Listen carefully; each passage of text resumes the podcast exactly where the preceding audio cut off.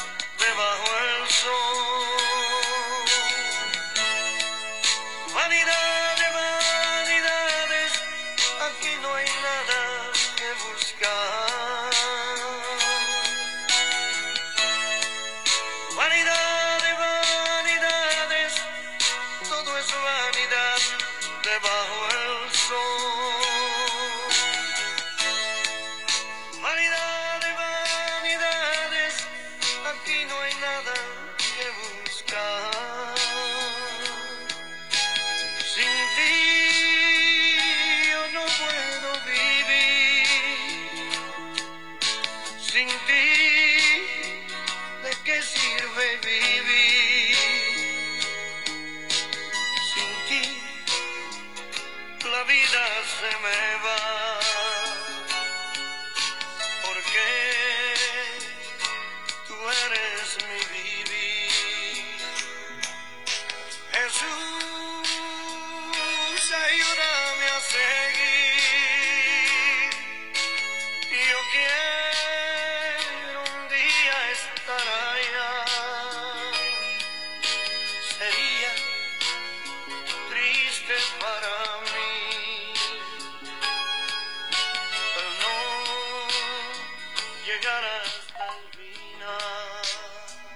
Triste para mí no llegar hasta el final, dice nuestro hermano Marino.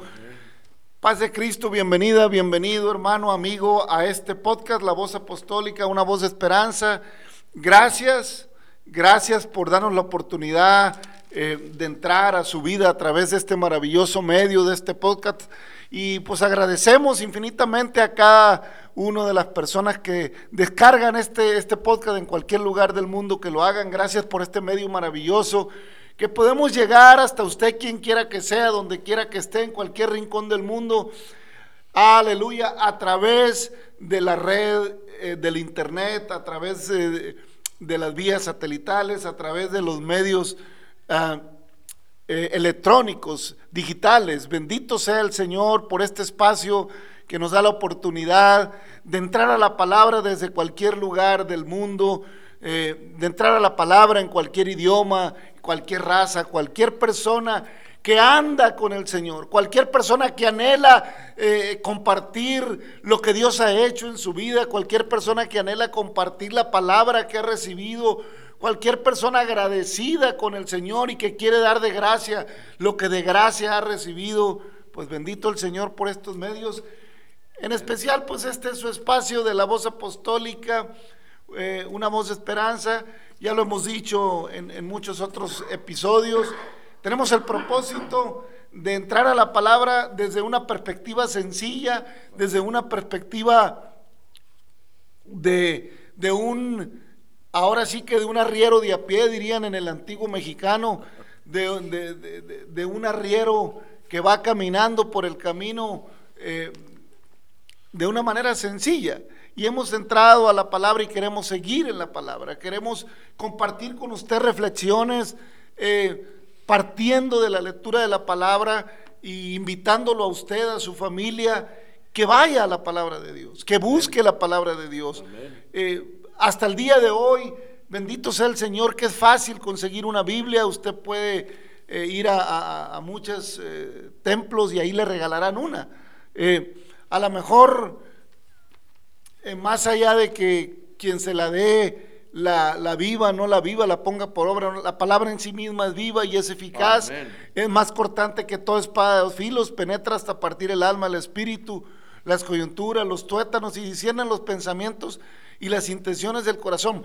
Pero qué bueno es quien, quien regala una Biblia, la regala porque ha encontrado en ella el motivo de vivir, ha encontrado en ella la esperanza, el consuelo, la sabiduría, la fortaleza y ha conducido su vida en un vivir ah, contracorriente del mundo. ¿Qué quiero decir con esto, amigo que, que estás llegando a este podcast? Gracias. Eh, gracias por descargarnos, gracias por oírnos. Eh, nuestros hermanos en la fe, Dios los bendiga, paz de Cristo a la familia de la fe, bendición para usted y su familia, quien quiera que sea, de la raza que sea, donde quiera que nos escuche, pues nosotros que más quisiéramos hablar en el Espíritu Santo en muchas lenguas para que nos escucharan en muchas lenguas. Pero yo estoy seguro que el Espíritu Santo dará entendimiento a, a quien reciba esta palabra. Amén, amén. Quisiéramos hablar muchos idiomas, pero no terminaríamos. Afortunadamente, hermanos, siempre habrá quien lo escuche y lo transmita en, en su propia lengua original. Amén. Pues gracias a Dios por este espacio, hermano Navarro. Eh, qué bendición poder Amén, entrar eh, cada mañana a la palabra de Dios. Ciertamente hay días que, que no podemos darle la continuidad que quisiéramos, porque bueno, pues usted sabe, hay afanes en la vida, hay trabajo en la vida que hacer, Amén. pero bueno, eh, eh, a medida que Dios nos da la oportunidad, lo hacemos de todo corazón Amén. Y con el único anhelo de que usted que descarga este podcast sea alcanzado por la gracia del Señor, sea bendecido por su misericordia, sea cubierto con su poder en el nombre de Jesucristo y sobre todo abrigue la esperanza de todo aquel que a Cristo se allega. Alabado y glorificado sea su nombre. Gracias por acompañarnos. Es un gusto enorme. Sea bendecido, sea bendecida, que la misericordia y la gracia de nuestro Señor Jesucristo sea con todo, a- con todos ustedes donde quiera Amén. que descarguen este podcast. Y bueno, el hermano Marino eh, cita esa parte de Eclesiastés, vanidad de vanidades, todo es vanidad, cuando Salomón después de haber disfrutado del reinado de Israel y haber gozado de una sabiduría cual ningún hombre en su tiempo y, y- y- y ni ahora la ha llegado a tener, y entonces, pero cayó en excesos, cayó en excesos Salomón, porque hay un dicho que funciona en el mundo que dice que el poder enferma, y eso es real. Entonces, eh, Salomón empezó como un humilde adolescente tomando el reinado de Israel, pero acabó sucumbiendo a, a un exceso eh, muchas veces carnal.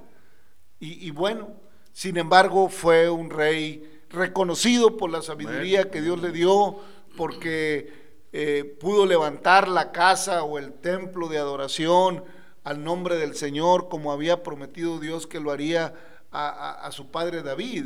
Dios le había dicho a David, tú no, porque tus manos están manchadas de sangre, pero, pero tu hijo me va a levantar casa. Amén. Amén. Entonces Dios siempre cumple lo que promete. Amén. Y entonces Salomón, bueno, aún y cuando empezó humildemente, pues llegó a, a- a ser tocado por el poder, por sentir el poder terrenal de un reinado. Y bueno, es difícil para el hombre a veces escapar a- a esa tentación. Pero una vez que Dios le da la oportunidad de recapacitar y reflexionar y darse cuenta del error, dice, vanidad de vanidades, dijo, todo es vanidad. Después de mirar esto, mirar aquello, he encontrado una sola cosa, que el camino del hombre debajo del sol es el mismo. Amén. Todo es vanidad. Por eso cuando tus obras hayan sido agradables a Dios, ve y come tu pan con gozo y bebe tu vino con alegre corazón. En el sentido de, de que el vino sea una bebida en la mesa para acompañar el alimento, no en el sentido de la embriaguez, desde luego. Ve y come tu pan con gozo y disfruta de la vida con la mujer que amas. De los días que te son concedidos debajo del sol, porque esta es tu parte debajo del sol. Porque al Seol a donde, a donde vas, ni hay obra, ni hay nada. Todo feneció ya. Vanidad de vanidades. Por eso Cristo vino y, y- y todavía le dice a Salomón unos cientos de años después, Salomón, en la tierra todo es vanidad, pero yo he venido para que tengas vida y la tengas en abundancia. Salomón dijo, yo encontré que todo es vanidad. Cristo dice, yo he venido para que el que en mí cree no se pierda y tenga la vida e- eterna. Eh, El Señor Jesucristo dice, ciertamente el mundo entero está bajo el maligno, mas yo he venido a rescatar lo que se había perdido. Arrepentíos y creer en el Evangelio cuando se introduce en Mateo. Arrepentíos y creer en el Evangelio cuando se introduce en Lucas. Amén. El Señor es el camino, es la verdad, Amén, amén. es la vida. Sin ti, dijo Marino en su canto, yo no puedo vivir. Amén. Porque una vez que el hombre, que la mujer, hermano Navarro, entra en una relación espiritual preciosa con el Espíritu Santo de Jesucristo, bueno, aprendemos a vivir una vida distinta. Aprendemos a mirar la vida desde puntos de vista muy diferentes a como la mira cualquier filosofía humana. Aprendemos a entender la vida en medio aún del sufrimiento. Aprendemos a darnos cuenta que Cristo ha preparado morada no hecha de mano para los que le creen.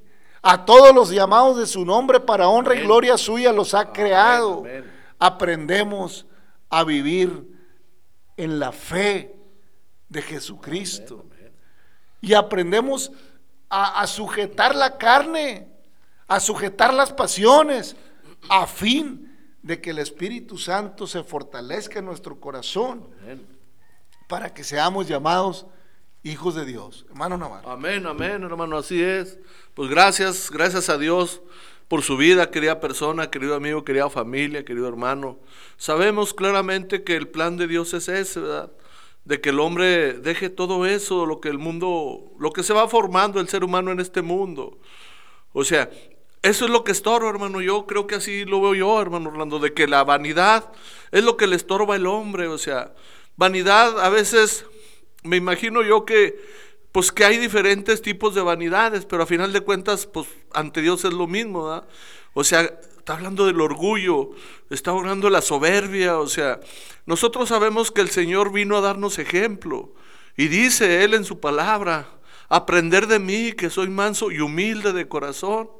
Y eso es lo que le estorbó a Salomón, ¿verdad? A pesar de que disfrutó y que el Señor cumplió todo en él lo que había prometido, pues le ganó la vanidad. Le ganó y, y, eh, y entendió. Y por eso escribe Eclesiastés, ¿verdad? Que dice que, pues que se dio cuenta que todo, que todo es vanidad. Y así está, querido amigo, que no lo queramos ver, querida persona, aquí en este mundo, de que todo es vanidad, todo es pasajero. Lo único eterno es lo que el Señor nos va a ofrecer. Si yo les traigo la vida eterna, yo soy la vida eterna. Ahí más que es cuestión de que nosotros reconozcamos que nada más Él, nada más Él, no hay otro fuera de Él. Si nosotros sabemos que Dios es el único que merece honra y gloria, porque Él es el Creador, Él es el Todopoderoso, Él es el Salvador. Así es que nosotros, querida persona, querido amigo, yo pienso que si la, la parte difícil la hizo el Señor y ya nos mostró la humildad, la sencillez, yo en lo personal pienso, ¿qué necesidad tenía el Señor de ese sacrificio tan grande? Ahí morir en la cruz del Calvario para que nosotros tuviéramos vida. Oiga, qué necesidad había, pero su amor tan grande, ese amor ágape que tiene el Señor por, por su creación, porque somos su, su real tesoro. Así es que, querida familia, vamos a aprovechar este año que Dios nos está permitiendo. Este es el segundo podcast del año que Dios nos permite. Mire, bendito sea Dios que no nos deja. Nosotros pues estamos cada día dándole gracias a Dios y suplicándole que nos deje aportar un grano de arena, ¿verdad? Y yo pienso que cualquier ser humano que se levante en la mañana respirando, pues es la oportunidad y que empiece a caminar con el Señor. El Señor ahí está. Nomás hasta que lo invite en su corazón, en su mente. Dijo Marinos, sin él, pues, y también dice, dice, dice Moisés, ¿a ¿a dónde iremos, Señor, sin tu presencia? O sea, fíjese cómo lo dice allá en el Antiguo y cómo lo dice en el Nuevo, ¿verdad?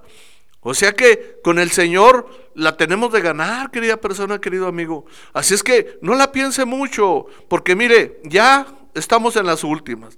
Ya con esto, sí, el gobierno dice que va a cambiar todo esto, pero la palabra de Dios dice que no, que vienen tiempos muy difíciles y que se tiene que cumplir los tiempos de que el Señor tiene. No se trata de infundir miedo ni de, ni de temor, sino simplemente que se va a cumplir la escritura, queramos o no queramos, hermano.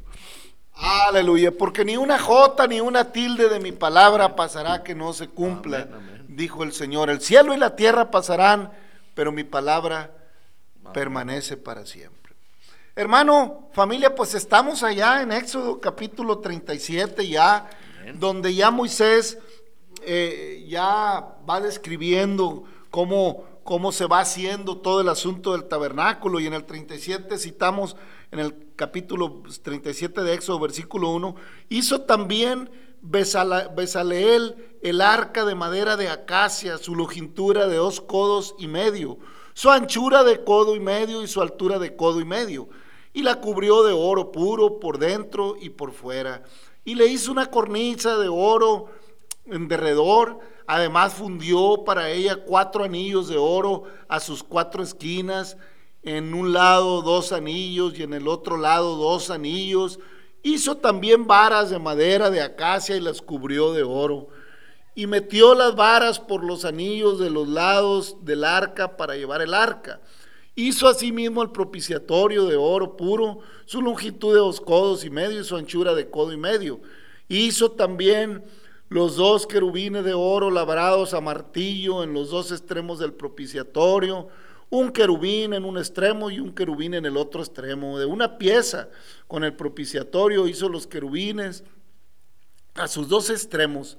Y los querubines extendían sus alas por encima, cubriendo con sus alas el propiciatorio, y sus rostros el uno enfrente del otro miraban hacia el propiciatorio. Hizo también la mesa de madera hacia de acacia, su longitud de dos codos, su anchura de un codo y medio y de codo y medio su altura, y la cubrió de oro puro y le hizo una cornisa de oro alrededor. Le hizo también una moldura de un palmo menor de anchura alrededor e hizo en derredor de la moldura una cornisa de oro. Le hizo asimismo de fundación cuatro anillos de oro y los puso a las cuatro esquinas que correspondían a las cuatro patas de ella.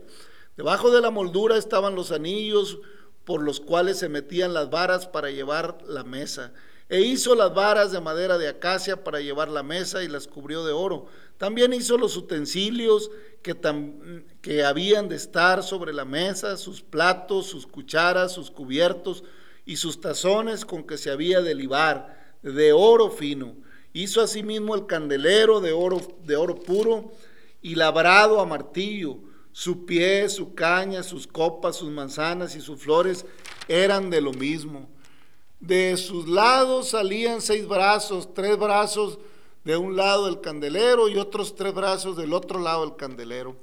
En un brazo tres copas de forma de flor, de almendro, una manzana y una flor en otro y una flor, y en el otro brazo tres copas en figura de flor, de almendro, una manzana y una flor. Así los seis brazos que salían del candelero. Y en la caña del candelero había cuatro copas en figura de flor de almendro, sus manzanas y sus flores.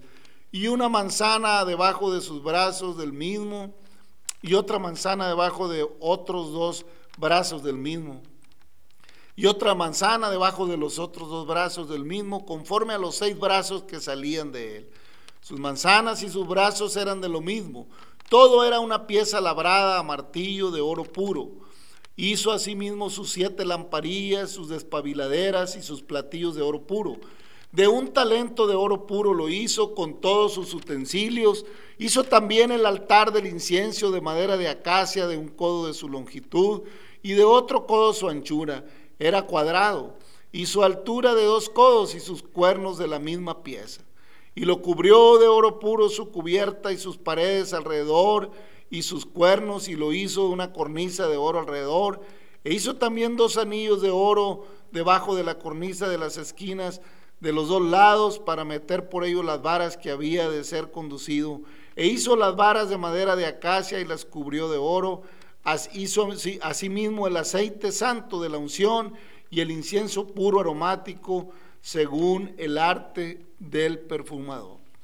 Amén, familia, amigos. Pues aquí está la descripción de cómo se hizo el arca, cómo se hizo el candelero, cómo se hizo todo el asunto del tabernáculo, las cubiertas, todos los utensilios, los platos, eh, en fin, todo el asunto que se le había mandado a Moisés. Y resalta en todo esto, como les decía anteriormente, hay mucho simbolismo para el pueblo de Israel, hay mucho simbolismo en todo el asunto del tabernáculo, figura de lo que había de venir. Pero hermano, en todo esto resalta el gran trabajo, la perfección del trabajo del obrero, del artífice, del artesano que tenía que hacer esto. Y en todo se cubría con oro, un metal reconocido como de los metales más finos con que el hombre puede trabajar en esta tierra. Un metal que por todos los siglos ha sido apreciado y hasta el día de hoy a veces en el cual muchas economías eh, respaldan su- su- su- sus dineros, sus monedas y sigue siendo un metal precioso y, cuando vino la tecnología siguió manteniéndose el oro porque de- de- de- del oro es un gran conductor, muy caro, pero es un gran conductor de electricidad y se usa mucho en las computadoras eh, para hacer hilos de, conducción dentro de las, eh, dentro de las ah, pastas eh, de que están hechas. En fin, tanto uso, pero estamos allá, hermanos, en el tabernáculo donde se está haciendo el arca y se hace muy especial. Hablábamos eh, en el episodio pasado un poquito del simbolismo del arca. El arca que simbolizaba desde tiempo antiguo la salvación. Amén. ¿eh? el, el arca del pacto, porque con ella pactó Dios con Noé. Eh, Dios había dado instrucciones a la primera civilización para que entrase en, el arca. Había hecho de un hombre eh, sencillo y manso como Noé eh, su amigo y le había pedido que construyera un arca para que aquellos que estuvieran dispuestos de un corazón arrepentido pudieran entrar en ella. Sin embargo, la historia la conocemos y aunque para muchos eh, es muy simpática la historia y, se dibuja en las escuelas a los niños una arca simpática con los animales muy alegres subiendo al arca, tristemente hermanos, fue muy dramático. La humanidad pereció en su pecado porque no supo reconocer que lo que Dios había declarado a Noé ciertamente sucedería, puesto que no había llovido sobre la tierra, sino que un vapor, que salía de la tierra, de la misma humedad, regaba eh, toda, toda, la, toda la tierra misma. En fin, tantas historias que pudiéramos decir.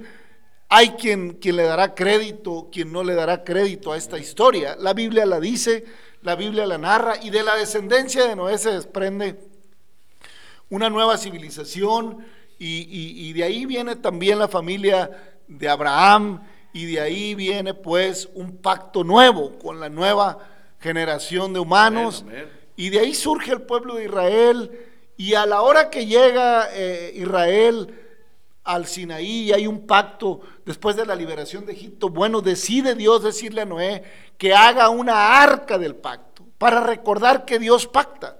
Amén. Y bueno, hermanos, ya Hebreos, el apóstol que escribe Hebreo nos da una explicación más, más un poco también más detallada. Le digo, pudiéramos pasar mucho tiempo hablando de los simbolismos que hay en el almendro, en las manzanas, pero hermanos, al final todo esto es figura de lo que habría de venir, para que venido Cristo, el arca preciosa, Amén. Venido Cristo, el pacto más precioso. Venido Cristo que con su sangre preciosa nos compró, nos hizo pagar el Amén, precio del pecado que debíamos, el suyo y el mío. Está que yo me suba al arca. El precio lo pagó Cristo. Cristo es la puerta, dijo yo soy la puerta. El que por mí entra y hará pastos. El, el Señor lo dijo, yo soy el buen pastor, el buen pastor la vida da por sus ovejas. Aleluya. Él es la puerta, la puerta estrecha. Amén. Todo está en entrar por ella. Él es el arca, el última arca perfecta del pacto. Amén. Donde en esta arca no navegaremos eh, por tantos días sobre las aguas, sino que volaremos, seremos transportados. A, una, a un tercer cielo, a una ciudad que viene descendiendo, ataviada, lista. Amén. Iremos a irnos a sentar a las bodas del Cordero de Cristo con su iglesia. Ahí nos sentaremos conforme a las promesas del Señor, de acuerdo a San Juan, en la casa de mi Padre muchas moradas hay, si así no fuera, yo no lo hubiera dicho, voy a preparar lugar para vosotros, para que donde yo esté, vosotros también estéis. Por eso el, el- el- el hermano Marino dice, pues sin ti no puedo vivir. Amén. Yo sin esas promesas, sin ese contacto con tu espíritu, ya probé la vida, ya probé de esto, ya probé de aquello y sigo buscando qué probar porque hay un vacío que no puedo llenar. Amén, amén. Cada fin de semana sigo necesitando algo para, para, para sentirme libre. Amén. Hermanos, los que hemos conocido al Señor en Cristo somos más que Amén, vencedores. aleluya. Los que hemos caminado ya con Cristo por un tiempo, no por un mes, hermano, no por 15 días, no por un culto emocional donde, donde se gritó, que no, es- no estoy diciendo que haya sido malo, donde hubo mucha laraca y aparentemente se derramó el espíritu y después ya se me olvidó. No, hermano, sino por una fe continua por, una, por un gozo constante. Qué bueno que nos gocemos en cultos avivados y animados donde se derrama el Espíritu Santo y hay gozo del derramamiento y, y hay manifestaciones de nuevas lenguas. Está bien, pero es más gozoso que el gozo no se apague Amén. y que no se acabe y que siga el lunes y que siga el martes, el miércoles, el jueves y este año y el que viene y todos los días de nuestra vida que caminemos debajo del sol, andemos en el gozo de la salvación y sepamos que todo lo demás es vanidad de vanidades, hermano. Navarro. Amén, hermano, así es. Pues realmente se la complica mucho el ser humano, hermano. Yo, yo pienso que el Señor, si nos está diciendo que ya Él pagó el precio, el precio de que, pues del pecado. O sea, si el hombre se aferra a seguir en el pecado, pues entonces quiere decir que no quiere, no, no acepta que, que el Señor le dirija, o sea, que el Espíritu Santo le alumbre, porque dice, así dice su palabra, que su palabra es lámpara, es a tus pies y lumbrera mi camino, o sea, yo, yo en lo personal, hermano, como muchos hermanos que, que veo yo que, dice, oye, pero ¿por qué estoy batallando tanto? Ahora que viene el camino de Dios, este, pues no, me va peor, o, no, le digo, mira, yo pienso, humanamente te lo digo, que si no le abre uno bien su corazón al Señor, si no deja que así limpiamente que el Señor, ven Señor a mi vida, ya probé de esto, ya probé de aquello, pero yo quiero probarte a ti, Señor, como aunque lo deje para el último, fíjese, el Señor todavía, a pesar de que lo dejamos para el último, cuando usted ya probó aquí, probó allá, y a veces mucha gente dice, cuando está enfermo, dice, bueno, pues ya que sea lo que Dios quiera. No, pues claro que Dios quiere lo mejor para usted y para mí. No lo dejemos para el último. ¿Para qué quiere usted sufrir? ¿Para qué quiere estar usted padeciendo cuando el Señor dice que Él está presto? Él está presto. ¿Por qué que el canto de Marino así lo dice? Es que si no vas, pues no, no, no la voy a hacer, como dicen los muchachos, los jóvenes. No la hago. Pues claro que no. Sin Cristo no somos nada. Precisamente es el plan de Dios. Que usted y yo vengamos a Él y que le dejemos las cargas a Él. Tráiganme sus cargas. Mi carga es ligera. Así es que, ¿para qué se la complica el ser humano? Simplemente sabe por qué se la complica por la vanidad que trae en su corazón y en su mente, que cree que no necesita a Dios y que sin Dios puede salir adelante. A lo mejor en el momento, pero déjeme decirle que las cosas se van a ir poniendo peor. Mejor ahorita que el Señor está presto, que cada día que usted respira, que cada día que yo respiro, el Señor dice, es una oportunidad. Vamos a darle al Señor el lugar que Él se merece, hermano. Amén, hermano. Por eso el apóstol, escritor de los Hebreos, eh, explica en el capítulo 9, ahora bien, aún el primer pacto tenía ordenanzas de culto y un santuario terrenal, porque el tabernáculo estaba dispuesto así. En la primera parte llamada el lugar santo estaba el candelabro, la mesa y los panes de la proposición. Tras el segundo velo estaba la parte del tabernáculo llamada el lugar santísimo el cual tenía un incensario de oro y el arca del pacto cubierta de oro por todas partes, en la que estaba una urna de oro que contenía el maná, la vara de Aarón que reverdeció y las tablas del pacto. y sobre ella los querubines de gloria que cubrían el propiciatorio, de las cuales cosas no se puede ahora hablar en detalle. Y así dispuestas estas cosas en la primera parte del tabernáculo, entran los sacerdotes continuamente para cumplir los oficios del culto. Pero en la segunda parte solo el sumo sacerdote una vez al año, no sin sangre, la cual ofrece por sí mismo y por los pecados de ignorancia del pueblo, dando al Espíritu Santo a entender con esto que aún no se había manifestado el camino al lugar santísimo, entre tanto que la primera parte del tabernáculo estuviese en pie lo cual es símbolo para el tiempo presente, según el cual se presentan ofrendas y sacrificio que no pueden hacer perfecto en cuanto a la conciencia al que practique este culto, ya que consiste solo de comidas y bebidas de diversas abluciones y ordenanzas acerca de la carne impuestas hasta el tiempo de reformar las cosas.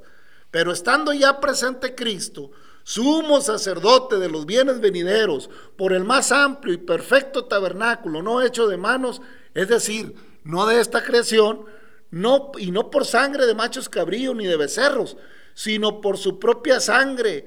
Entró una vez y para siempre en el lugar santísimo, habiendo tenido eterna redención, porque si la sangre de los toros y de los machos cabríos y las cenizas de la becerra, rociadas a los inmundos, santifican para la purificación de la carne, cuanto más la sangre de Cristo, el cual mediante el Espíritu eterno se ofreció a sí mismo sin mancha a Dios, limpiará vuestras conciencias de obras muertas para que sirváis al Dios vivo. Amén. Así que por eso es mediador de un nuevo pacto para que interviniendo muerte para la remisión de las transgresiones que había en el primer pacto, los llamados reciban la promesa de la herencia eterna porque donde hay testamento es necesario que intervenga la muerte del testador.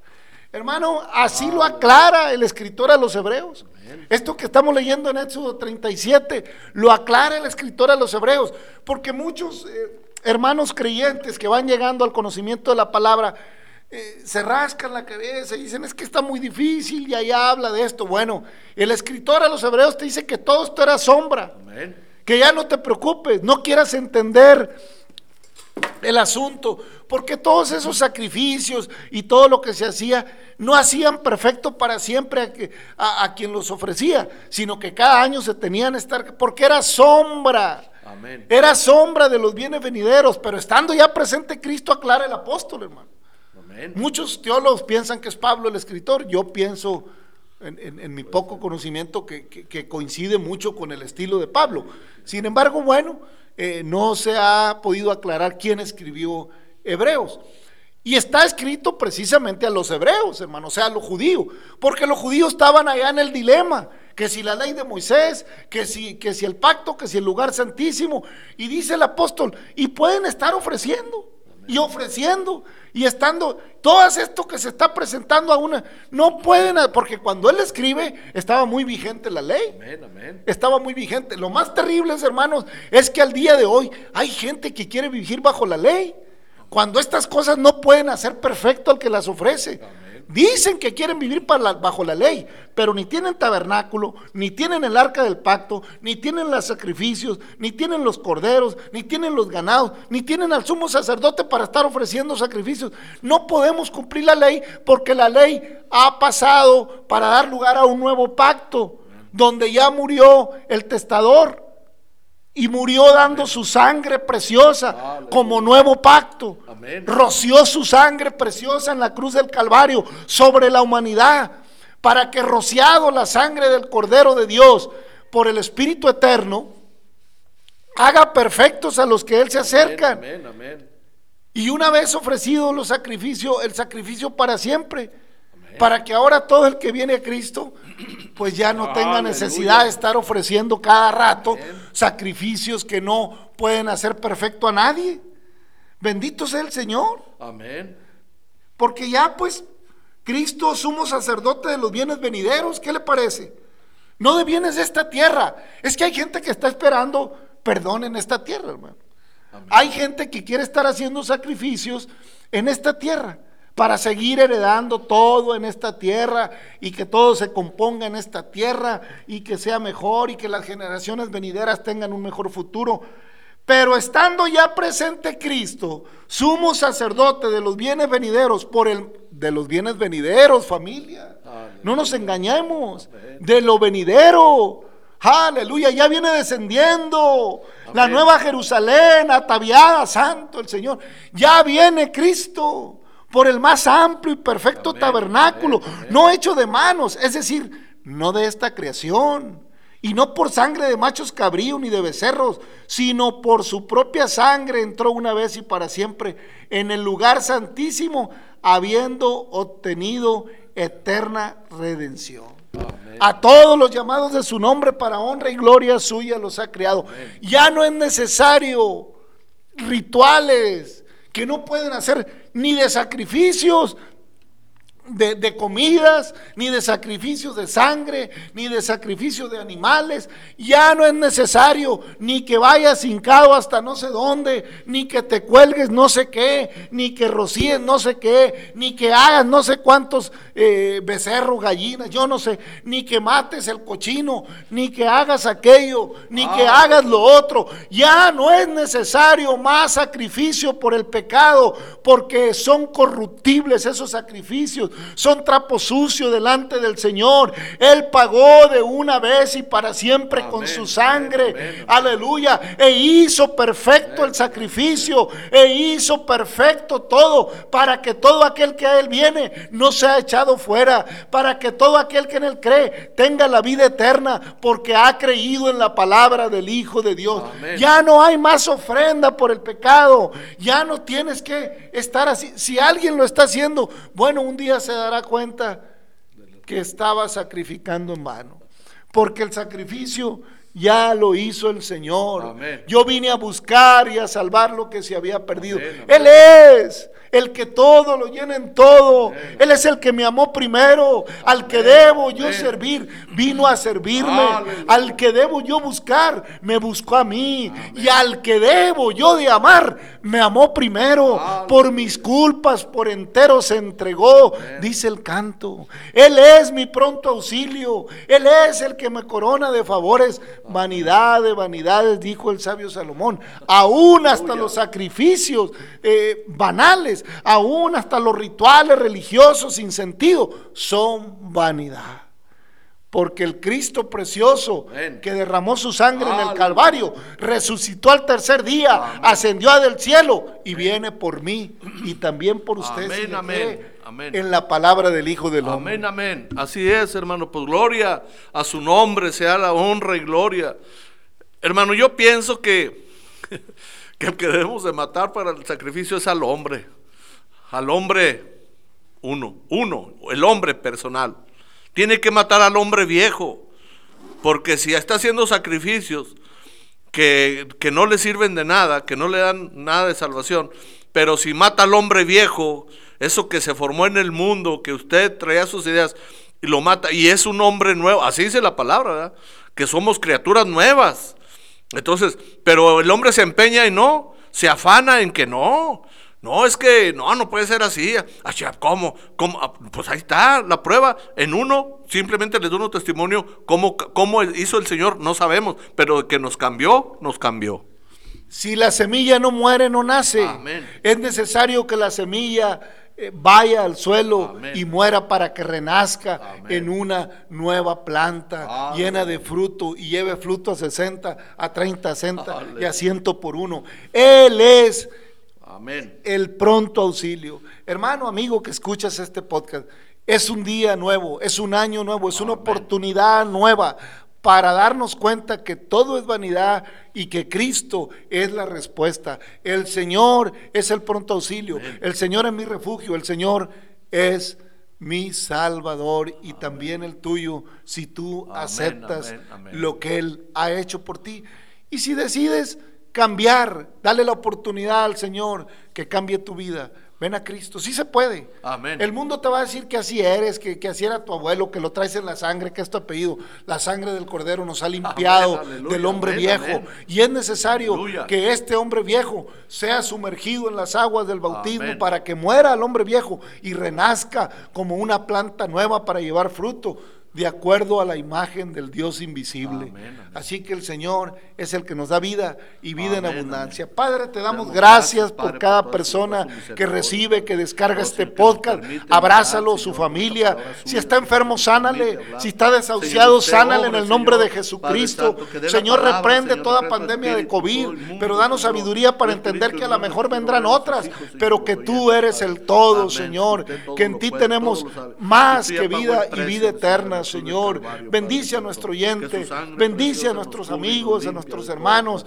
Bendice a tu iglesia, bendice. Jerusalén, bendice la humanidad, derrama bendición, derrama sanidad, pero sobre todo salva, sana, rescata en el nombre de Jesucristo. Familia, amigo, Dios le bendiga. Hasta mañana.